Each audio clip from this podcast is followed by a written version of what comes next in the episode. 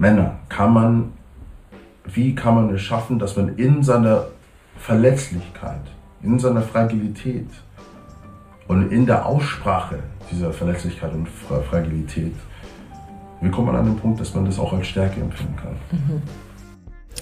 Willkommen zurück beim Yoga Sisters Podcast. Hier geht's weiter mit dem zweiten Teil mit der Folge von Demi Arbold. Viel Spaß nochmal mit diesem Raum geben und dass Männer keinen Raum bisher hatten oder brauchten, um Gefühle da auszudrücken. Vielleicht ist das auch, was jetzt so Angst macht beim Feminismus, weil sich das jetzt einmal so shiftet. So, ich merke auch, viele Frauen haben das Problem, ja scheiße, jetzt wird so viel von mir expected, ich komme nicht klar und ich muss jetzt immer stark sein und für alle klarkommen und ne, ne, ne aber dass Männer halt jetzt mal diesen Flow spüren und das vielleicht auch so ein bisschen Angst macht, weil denen jetzt erlaubt wird, ein bisschen mehr in die Gefühlswelt einzutippen, was aber natürlich auch ein harter Generationsbruch ist oder auch, man, man vererbt ja immer Trauma. Mhm. Das ist halt jetzt so ein Trauma, was über Jahrzehnte lang, also Ewigkeiten, bei Männern durchs Patriarchat immer weitergegeben wurde. Mhm. Und ich glaube, da jetzt zu rütteln, und ich glaube, deswegen ist das vielleicht auch so krass fragil, weil du halt so an allem auf einmal zweifelst. Ja. So, wer bin ich eigentlich? Ja, das macht natürlich, das macht Sinn, das ist legitim.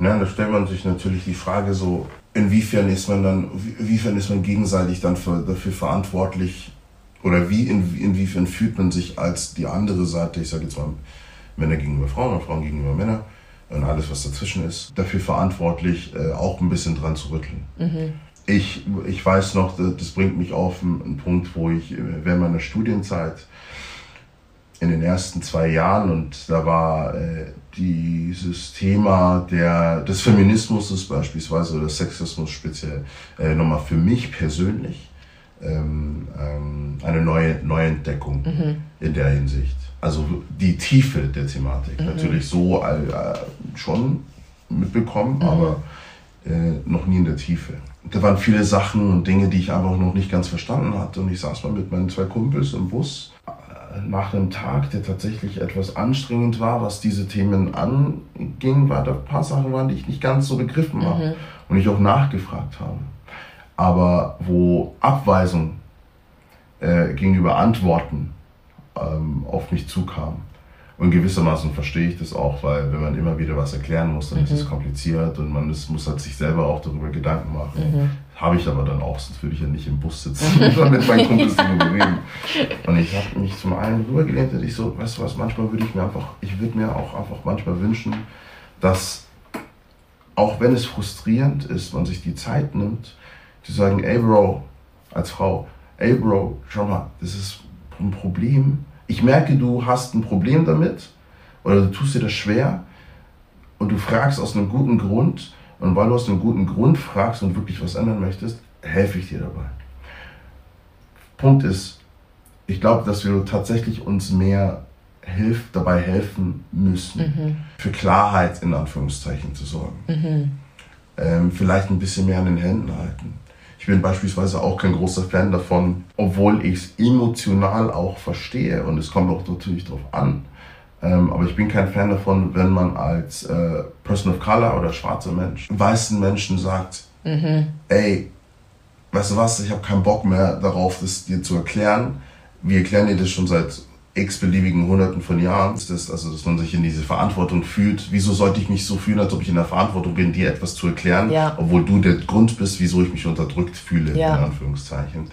Ähm, aber ich glaube letztendlich kommen wir da nicht so aktiv an einen, an einen, äh, an einen gemeinsamen Nenner oder an einen Punkt, wo man hin möchte. Mhm. Natürlich, wenn es Menschen sind oder wenn man sich Menschen erklären muss, äh, die kein Interesse daran haben, zuzuhören, mhm dann Ciao. wieso? Mhm. Dann brauche ich mhm. da kein Gespräch eingehen. Ja. Aber Menschen, wo man wirklich weiß, okay, die wollen sich Mühe geben, geben sich Mühe, fragen aus einem guten Grund nach.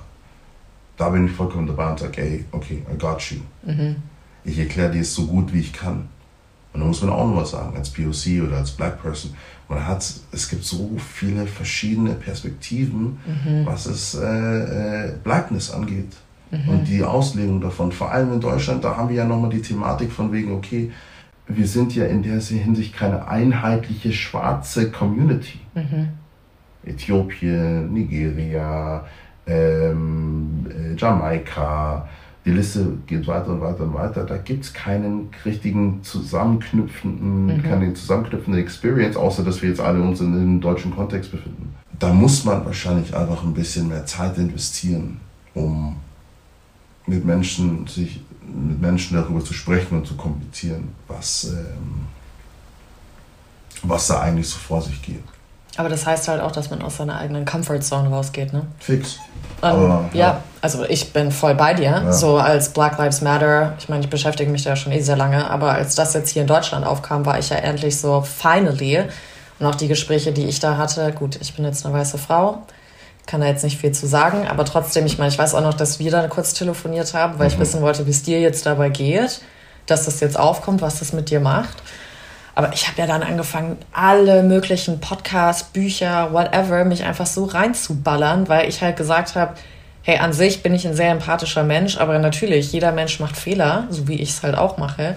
Aber so, I want to understand. Nur ich finde es halt sowieso so schwierig, für mich diesen Punkt auf einer Menschenebene zu verstehen, warum kann man nicht einfach eine Person als Mensch sehen? Warum muss da schwarz, weiß, Frau, Mann, was auch immer sein. Warum kann da jetzt nicht einfach Demi sein, der total cool ist und grau, braun, grünen Pulli anhat? so, keep it basic, guys. Ja. Aber das ist so, was ich meine. Da sind, das, also deswegen glaube ich auch, dass, dass diese Male Fragility auch da ein bisschen herkommt, weil ja, der Teppich wird da gerade weggerissen. Hm. Und ich weiß jetzt nicht, wie es für dich ist, weil das wird ja sehr viel, diese toxische Männlichkeit auf weiße Männer projiziert. Ne? Und ich meine, you're dealing with having dark skin and being a man. So merkst du, dass da bei dir irgendwie ein anderer, also ein Unterschied ist? Oder fühlst du dich auch von den toxischen Männlichkeitsansprüchen irgendwie, ja, also resoniert das irgendwie bei dir auch? Ähm, äh, natürlich. Also ich glaube jetzt meine, meine, meine, meine Hautfarbe jetzt mal ausgelassen. Letztendlich habe ich die, ich bin in Deutschland aufgewachsen oder im Westen aufgewachsen und habe dementsprechend auch äh, ähnliche, wenn nicht die gleichen männlichen äh, Eindrücke und Charakterzüge vorgelebt bekommen. Mhm. Äh, kann dementsprechend auch ähm, sagen, ey, es gibt keinen Grund, wieso ich aus dieser toxischen Männlichkeit mich irgendwie äh, raus äh, entziehen könnte. Mhm. Definitiv mhm. nicht. Mhm. Ich glaube, was, was mein schwarzes Dasein für eine weitere Nuance äh, mit einbettet, ist eher die, die Erwartung von außen oder die Vorstellung von außen. Äh, oder was es für andere Leute außerhalb von mir bedeutet, dass ein, äh, dass ein Mann schwarz ist. Mhm. Weil man ja auch äh, im Westen einfach ein sehr, wahrscheinlich überall auf der Welt, einfach ein, ein sehr spezielles Bild des Schwarzseins hat. Klar. Vor allem männliche Schwarz. Ja, ich gerade sagen. Ja. Wer hat Angst vom schwarzen Mann? Wer hat Angst vom schwarzen Mann? Ich glaube, damals ging es ja speziell eher um Schornsteinfeger. Mhm. Ja. Aber wurde natürlich umfunktioniert, desto mehr schwarze Leute dann in Deutschland erschienen sind, dann ging es ja, ja auch dann wieder mehr um ja. äh, schwarze Menschen. Oder wurde mit, zumindest mit assoziiert. Genau. Das ist ja auch in der Hinsicht problematisch. Deswegen, also um, um da noch ein bisschen nochmal auszubauen, ich glaube glaub, oftmals ist es ja so, dass äh, mit schwarzer Männlichkeit äh, Aggressivität, was Instinktuelles, was Affiges, was Urwaldiges. Was Animalisches halt, Animalisches oder? Also einfach so aus, dem, aus, dem, aus der Groin-Area, oder? Einfach Richtig. sehr so tribal. Aber ja. das ist ja eigentlich, also so die dunkle Männlichkeit nennt man das. Ja. In den also energetischen Räumen. So was mhm. Sexuelles, Sexuelles auch. Ja. Was ja Sex ist ja auch immer Power, Macht, ne? Mhm. Und ich glaube, das ist auch ein Grund, wieso vor allem heutzutage, das sehe ich hier viel, ähm, auch am, also grundsätzlich viel ist dieses, ist diese eine andere Form von Sexualisierung von schwarzen Männern oder Fetischisierung. Wahnsinn. Mhm. Ähm, weil die. Aber auch bei schwarzen auch, Frauen sehr interessant. Ja. Mhm. Mhm. Wobei ich aber auch nochmal sagen muss, ich glaube, dass die schwarze Frau ein bisschen zu wenig ähm, Respekt kriegt. Oh ja. So für das, was sie eigentlich hat, bietet, also kann man natürlich nicht pauschal sagen, aber ja. bietet. Und äh, ähm, wie wenig Credit sie eigentlich kriegt. Also ich glaube, schwarze Frauen werden weniger auf eine, ähm, ey, ich habe Bock, irgendwie mit dir zu schlafen oder ey, ich habe Bock, dann äh, was auch immer, zu, mit dir zu machen, auf, weniger auf so eine Art sexualisiert werden als äh, schwarze Männer. Hundertprozentig. Das merke ich auch immer wieder, ja. Mhm. Mhm. Und man stellt sich die Frage sowieso. Ich nenne mal ein äh, ganz schrilles, schrilles Beispiel einfach in meiner äh, Ausbildung, zweites Jahr, drittes Jahr, hatten wir mal eine Übung und äh, wir saßen im Stuhl und mussten uns über äh, Schönheitsideale immer nach, äh, nachdenken. Mhm. Und dann wurden wir durch diese Übung äh, begleitet und geführt von einem Kollegen. Und dann irgendwann kam die Frage so, kamen die zwei Fragen. Einerseits so, ähm, was stellst du dir denn als, was stellst du dir als das Schönheitsideal in der, dem Geschlecht, an dem du Interesse hast oder ein Individuum, an dem du Interesse hast, äh, als schön vor? Und dann habe ich gedacht, und ich so, ah, ja, eine weiße Frau, braune Haare oder blonde Haare. Und dann kam die Frage so, und entspricht deine Mutter dieses Schönheitsideal? Mm. Und ich so, halt, stopp. Das kann doch nicht sein. Äh, wieso nein? Und dann kam natürlich die Frage, finde ich meine, Frau, meine Mutter schön? Ja, meine Mutter ist eine unglaublich schöne Frau. Sowohl in, in, mhm. in, in vom Herzen her als auch vom, vom Äußeren. Aber wieso ist es, wieso sehe ich sie nicht als Schönheitsideal? Mhm. Wieso muss ich diesen, diese Gedankenbrücke erschlagen, zu sagen, ah ja, gut, und, und schwarze Frauen sind auch attraktiv. Was ist es? Und ab dann hat sich auch meine ähm, sexuelle Welt in der Hinsicht, so was, für, was, was ich für Frauen, also an, an, an Interesse für Frauen habe, auch geöffnet. Weil ich eben diesen Moment hatte. Und da ist eben wieder dieses Ding, so die schwarze Frau wird nicht in unserer Gesellschaft oft als wirklich vielleicht schön gesehen, aber nicht desirable. Oder halt für so einmal und das war's dann. Wenn überhaupt. Wie so eine Trophy, die man dann so, ich habe mal was mit einer Schwarzen gehabt. Ja. Ähm, bei Maskulinen, beim, bei Maskulinität oder bei Männern ist ja nochmal was anderes, weil, wie du schon davor sagtest, es sind ja Wesen, die in der Hinsicht eigentlich immer Bock auf Sex haben sollten. Ja. Das heißt, oh, wenn ich jetzt mal schnell Bock habe auf einen Schwarzen und ich den attraktiv finde oder er mich attraktiv finde, dann schlafen wir mal miteinander und dann wird er so oder so weiterziehen, mhm. weil er eh so oder so Bock hat. Ähm, ja. Aber es ist interessant. Also ich bin voll bei dir. Also 3000 Prozent. Ich habe auch sehr viele Freundinnen, die diesen, wie du es genannt hast, schwarzen Fetisch haben.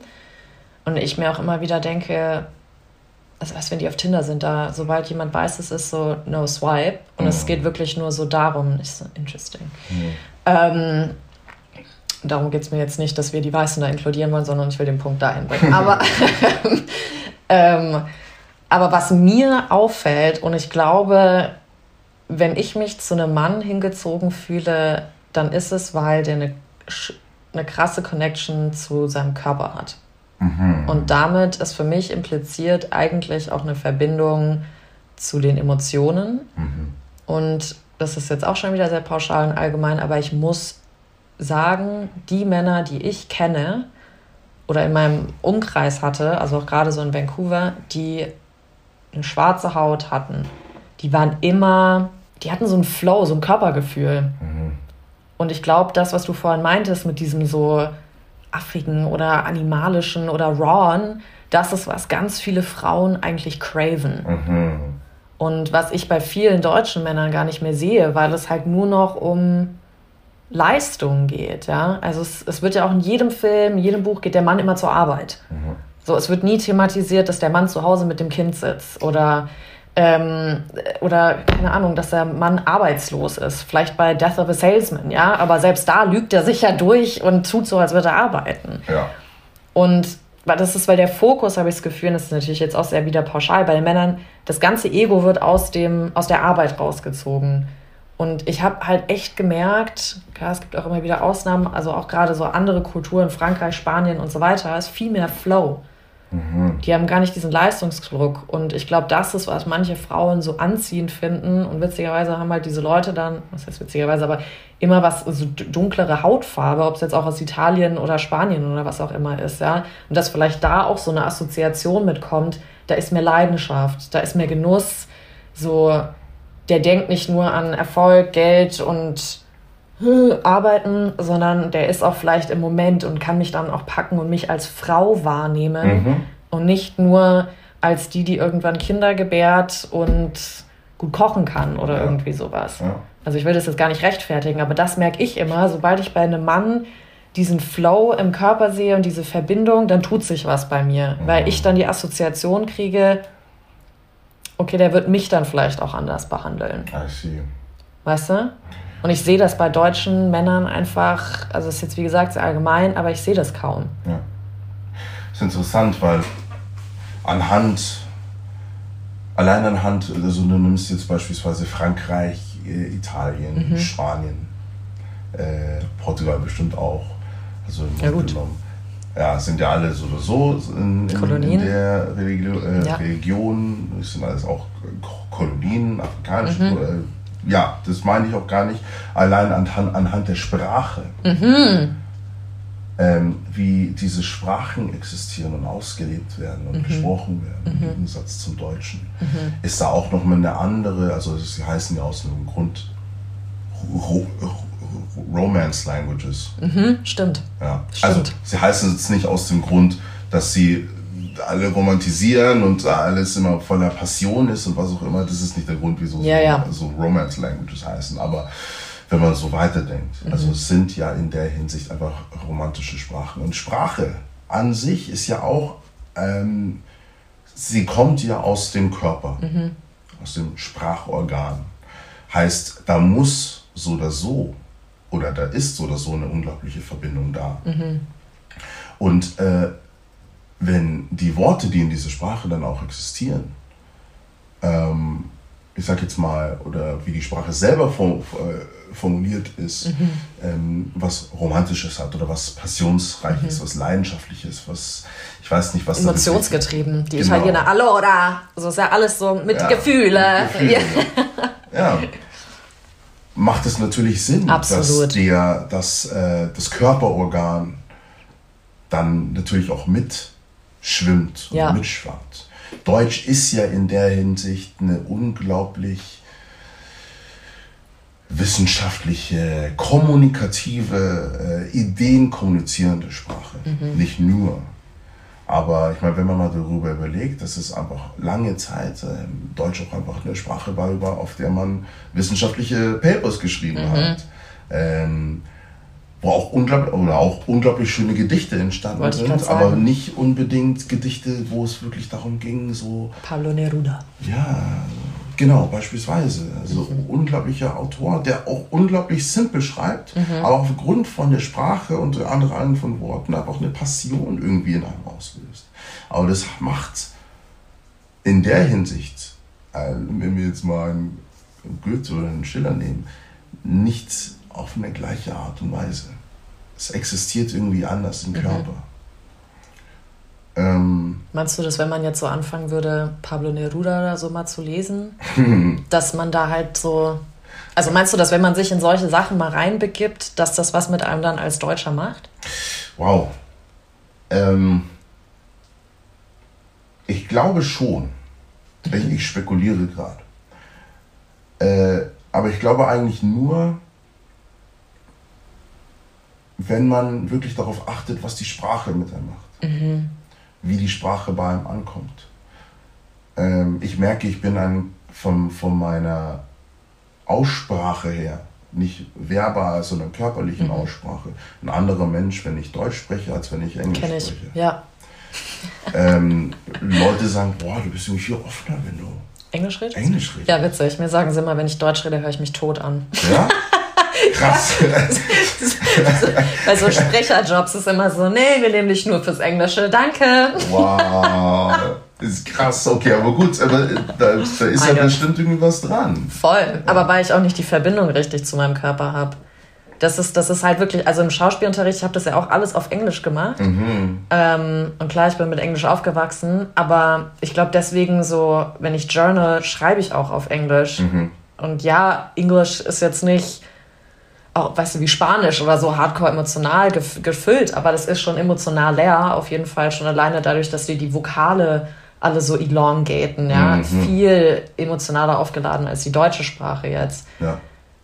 Aber was ich so geil fand, wir hatten nämlich einen bei uns ähm, im Schauspielunterricht und der war aus Alberta. Und Alberta ist so ein bisschen Redneck in, in Kana Kanada, ja. Nice. Also, ja, so really simpatico.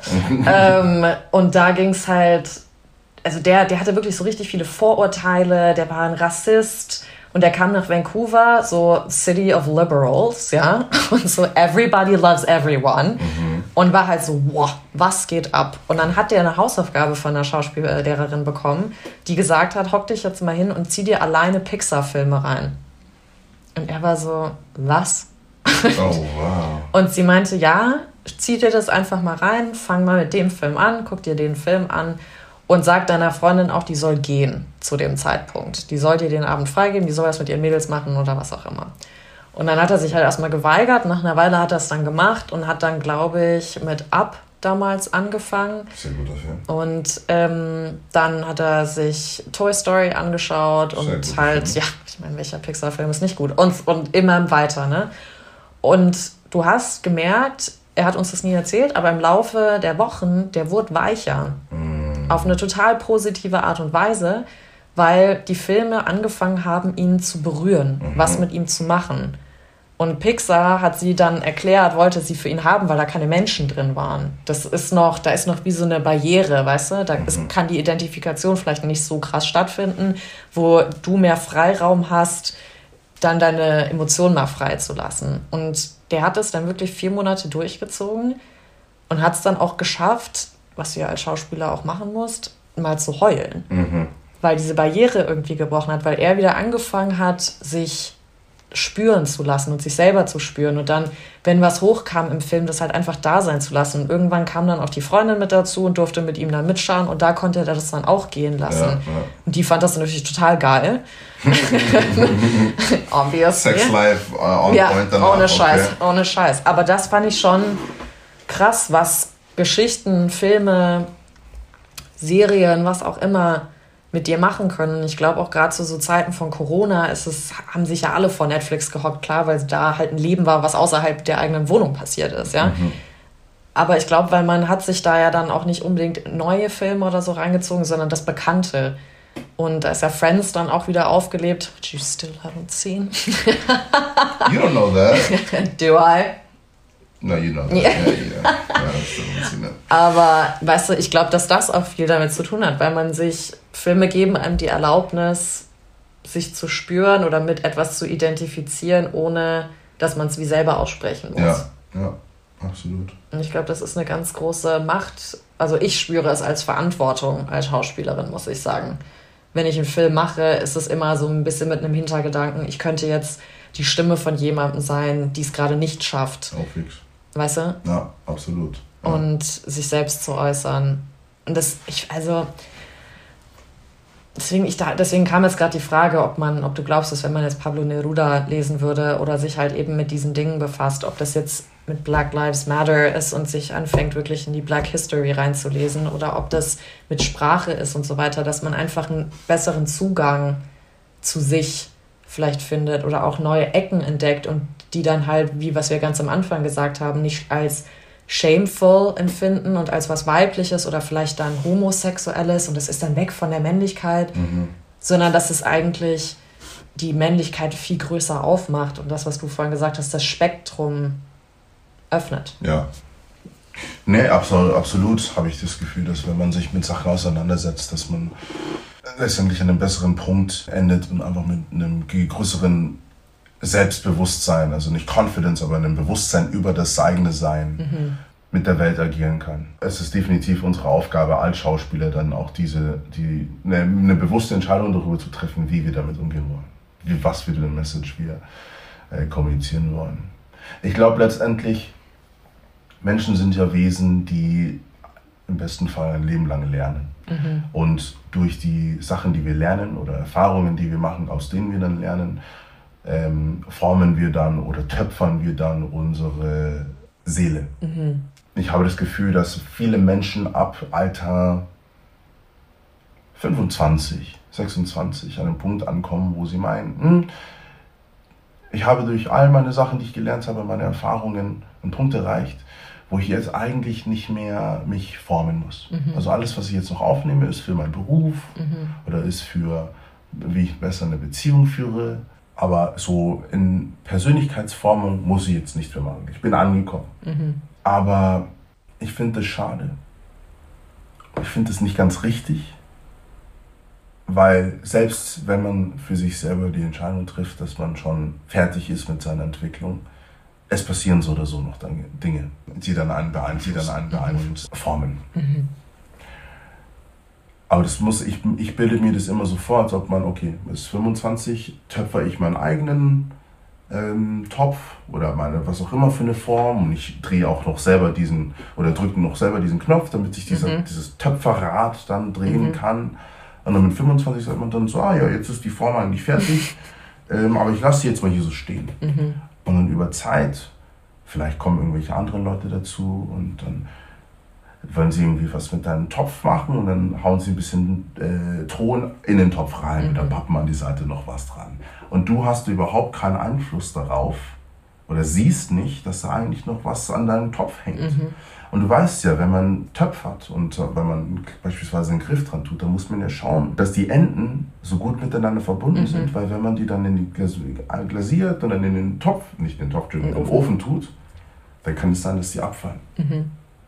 Und das sehe ich genauso mit diesen Sachen, diese, diese, wenn, wenn noch was dazukommt, aber du nicht dafür sorgst, dass es integriert wird und dranhängt, dann fällt es irgendwann ab. Mhm. Aber es bleibt immer irgendwie was übrig. Mhm. Krümel. Und du hast aber selber nicht dafür gesorgt, dass es Teil von dir wird, weil du selber die Entscheidung getroffen hast, ich möchte das nicht. Mhm. Und vielleicht sind diese Sachen, die dazu kamen, aber unglaublich schöne Sachen. Beispielsweise, oh, ich bin Rassist, aber ich beschäftige mich jetzt mal mit Black Lives Matter. Mhm. Dann fällt es ab und es bleibt was hängen und du machst dir ein bisschen darüber Gedanken, aber die, die, die, die ähm, der Rest des Tons, der abgefallen ist, wo noch eine Menge an Wissen und an Wert drin ist, ist weg. Mhm. Weil du einfach nicht wolltest oder nicht dafür offen warst. Ich sage stattdessen, nimm, das, nimm den Ton auf, integrier es in deinen Topf oder in deine Form. Wer weiß, vielleicht ist es dann kein Topf mehr, sondern eine Vase. Richtig. Oder auf einmal eine Kanne. Egal was es ist.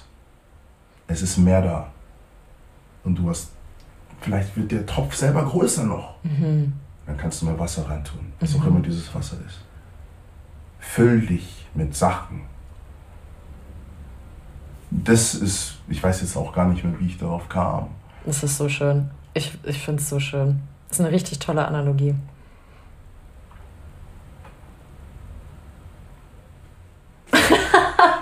Kann ich jetzt auch so nicht viel zu sagen, aber. Ja, aber es ist eine schöne Analogie und ich, was ich ganz wichtig dabei finde, ist so, integriere es. Mhm. Das hast du gesagt, weil ich glaube, ich weiß nicht, ich sehe es nach und nach bei Freundinnen von mir, die lesen so viele, also Männer, eigentlich fast alle meine Männer, wenn die lesen, sind es nur so Selbstoptimierungsbücher oder Persönlichkeitsentwicklung. Mhm. Und es ist gar nicht mehr Fiction, also so, weißt du, so ein Harry Potter, wie wir uns da alle verloren haben, Alter. Ja. So, wie viel Imagination, was das in uns ausgelöst hat. Und ich weiß manchmal einfach nicht, ob man sich diesen, ich glaube, als Mann eher, ähm, als Frau eher als als Mann, diesen Zugang genehmigt, sich zu spüren mal wieder und was an den Topf dran zu bappen. Mhm. Weil ich glaube, es ist teilweise schon für Männer manchmal so viel Aufwand, diesen Topf beisammen zu halten, weil so viel Druck auch auf den lastet, mm. wie du schon mm. gesagt hast. Du hast so zu sein, du musst so machen, du musst dich einer Frau gegenüber so verhalten, anderen Männern so, blablabla. im Job musst du das erreichen und wenn du nicht in dem Alter Senior-Level bist und bla bla bla, ja, also das ist ja, da ist ja so viel Druck drauf, ja, und wenn man dann so denkt, da soll jetzt noch was mit da oben zukommen, oh Gott. Ja. Und wir Frauen jonglieren halt sowieso schon immer Kinder, Haushalt, Garten, Leute treffen, bla bla. So, das sind wir gewohnt. Aber ich stimme dir total zu. Man muss halt einfach sich, wenn du weiterkommen willst und was verändern willst, musst du dich halt weiterbilden und weiterentwickeln und das auch wirklich integrieren und nicht einfach nur lesen und sagen, ich habe das Buch jetzt gelesen, ich habe mal was von dem Autor gelesen und dass das mehr so nach außen so ein Gestrahle ist. So, ich habe das Buch auch gelesen, habe den ja. Film auch gesehen, ne? was ja auch sehr viele machen, so die, um, um Teil von was zu sein ja. oder um anzugeben oder was auch immer, sondern wirklich das zu implementieren. Ja, ja, Und vor allem auch, was ich immer wieder merke, also auch wieder muss ich leider echt sagen, hauptsächlich meine männlichen Freunde, die lesen immer wieder die gleichen Bücher mit anderen Titeln. Mhm. Also der Inhalt ist immer das gleiche. Und ich denke mal, wie oft willst du das jetzt noch lesen? Warum kannst du es nicht integrieren? Und das ist sowas, wo ich dann denke, ja, vielleicht passt es aber auch nicht zu dir. Vielleicht musst du dann einfach mal was anderes lesen. Mhm. Also, ja. und deswegen, ich glaube, dass da ja, Stories ganz viel mit einem machen können, auch Märchen. Deswegen begleiten die uns ja auch immer wieder auch im Sprachgebrauch und, okay. Und können diesen Topf, wie du sagst, halt formen. Ich glaube, sobald man zulässt, sich weiter formen zu lassen und da nicht so Angst bekommt, dann merkt man vielleicht auch, dass diese Fragilität, die gerade da ist, eigentlich gar keine Fragilität ist, sondern eine Chance zu wachsen. Ja. Und vielleicht ist aber das auch eine Angst, dass Männer Angst haben, in ihrer neuen Stärke zu stehen, weil sie die selber noch gar nicht richtig kennen. Richtig. Ja. Stärke, das ist auch das Ding. So, was versteht man oder was will man als stark ja. empfinden? Ja. Für mich ist Stärke nicht, wenn du irgendwie im anderen runterhauen kannst. Ja. Oder wenn du in dem Kampf gewinnst. Auch. Aber eine, so, es ist nicht die Stärke, die, die man wirklich, die wirklich, wirklich stark ist. Ja. Es gibt ein Beispiel aus den Film Schindlers Liste. Mm. Eine Szene zwischen äh, Ray Fiennes, der diesen äh, Oberhauptmann mhm. oder Obersturmführer spielt, und äh, Liam Neeson, der Oscar Schindler spielt.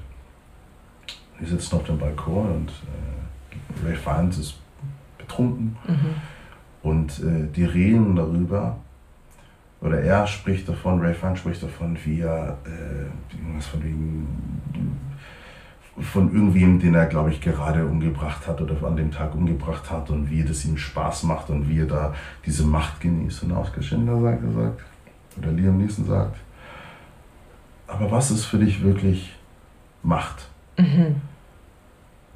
Weil Macht, einfach jemanden umzubringen, mhm. weil er dich genervt hat oder was auch immer Okay, gut, dann hast du darüber entschieden, dass du einfach einen, jemanden umgebracht hast. Mhm. Aber Macht, der Punkt, an dem du eigentlich Macht hast, ist der Punkt, wo du die Entscheidung triffst, diese Person gehen zu lassen. Mhm. Und das fand ich einfach unglaublich stark. Mhm. Du hast die Macht darüber, über ein Schicksal zu entscheiden.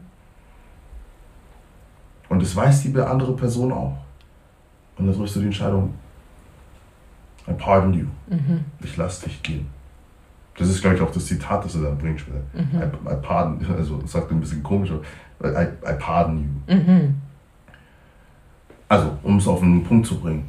Männer, kann man, wie kann man es schaffen, dass man in seiner Verletzlichkeit, in seiner Fragilität und in der Aussprache dieser Verletzlichkeit und Fragilität, wie kommt man an den Punkt, dass man das auch als Stärke empfinden kann? Mhm.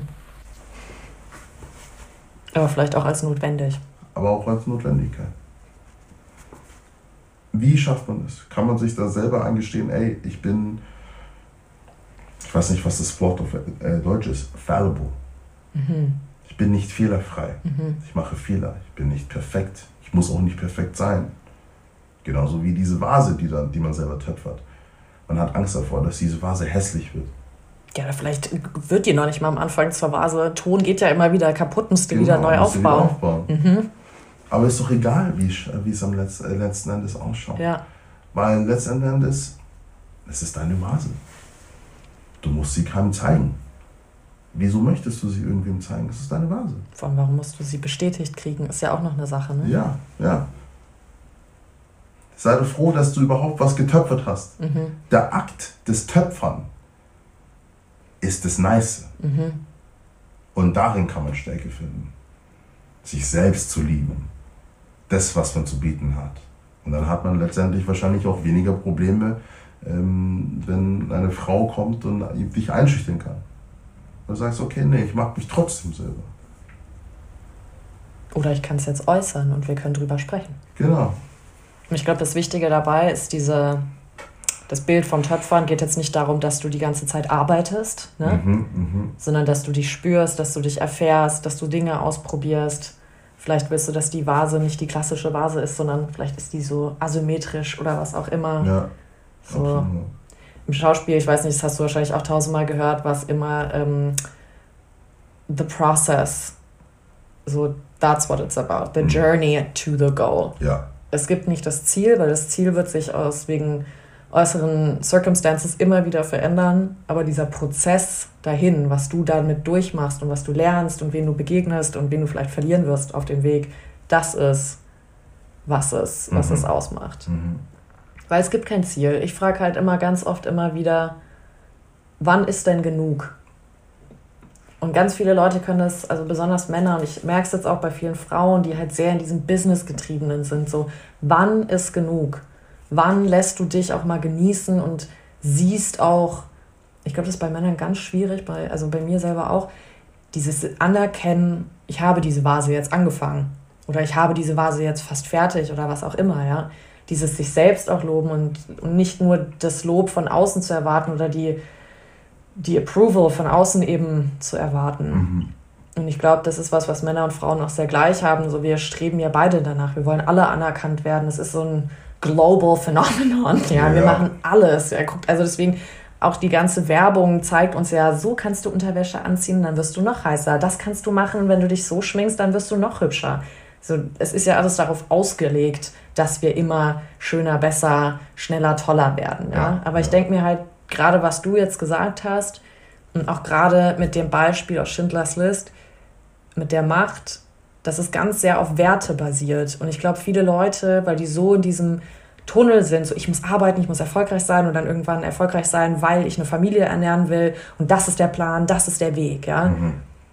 Da, da gibt es gar keine Werte mehr, außer ich muss, ich muss erreichen und man macht sich so einen Druck und dann versteht die Freundin das vielleicht nicht, weil man selber ja auch nicht so richtig in diesem Hamsterrad versteht und da so drin steckt. Aber wenn man sich selbst für sich selbst Werte legt, und eben dann auch seine Machtspielraum so ein bisschen, sage ich mal, ausprobiert und dann halt eben sagt, wie jetzt in dem Film, so ja, ich knall den nicht ab, weil das wäre ja eigentlich ehrlich gesagt ein Schutzmechanismus, du kannst mich nicht mehr umbringen, weil ich habe dich umgebracht. Mhm. Und das andere ist ja, hey, ich lass dich. Die Chance besteht, dass wenn ich mich umdrehe, du mir jetzt das Messer hinten reinrammst. Aber das hier stehe ich. Das ist, und das ist Stärke, diese Verletzlichkeit da auch gleichzeitig zu haben. Ne? Ja. Und ich glaube, das ist etwas, womit wir uns immer wieder mal beschäftigen sollten, was ich auch bei mir jetzt, dadurch, dass ich auch immer sehr in dieser maskulinen Energie bin, ähm, immer habe, was jetzt vielleicht zum Abschluss noch, weil wir schon so lange reden, wo ich immer weitergehen könnte, ist dieses, was er bei Fight Club ja auch gesagt hat, so just stop trying to control everything and just let go. Mhm.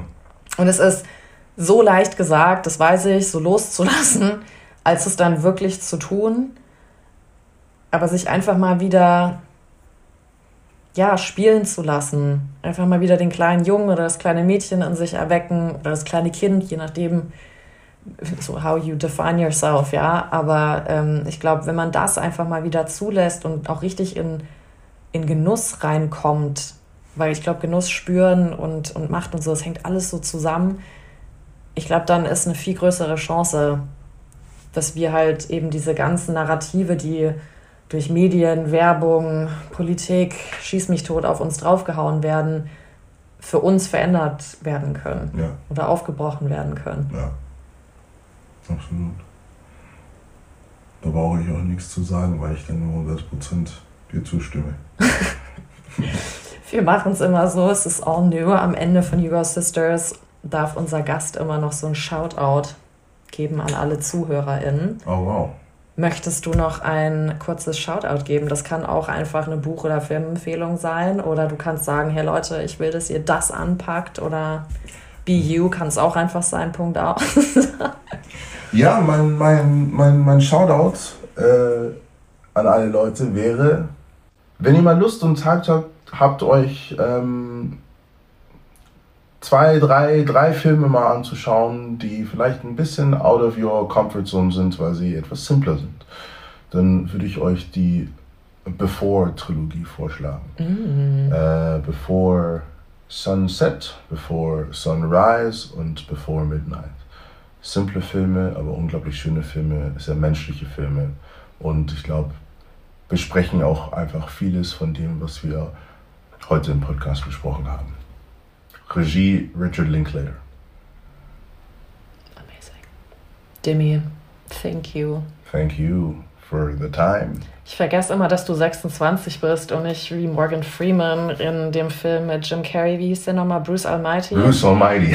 Ey, manchmal, also nicht, dass es jetzt wegen Morgan Freeman ist, aber manchmal hast du für mich so wie die Figur, die er da spielt. Er spielt ja Gott, aber du hast so eine, du hast so eine alte Seele, die so viel Herz und Liebe zu schenken und geben hat. Also ich kenne das von fast und ich wirklich keinem Menschen auf dieser Welt. Oh, wow. Deswegen für mich war das jetzt so eine Ehre, mit dir auch zu sprechen und dich als einen Freund von mir zu haben. Du bist für mich echt, also jeder hat seine Fehler, obviously.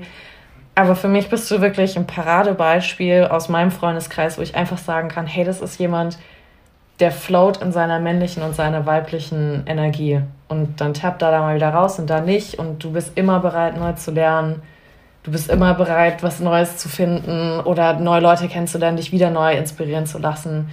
Das ist so für mich immer wieder eine, eine große Inspiration, eine Motivation, anders durch den Tag zu gehen. Vielen, vielen, vielen, vielen Dank, dass du das sagst. Wirklich. Also, und ich bin auch unglaublich dankbar, dich in meinem Leben zu haben als Freundin. Und ähm, ja, auch weitere so schöne Gespräche. Ja. Selbst wenn sie nicht aufgenommen werden.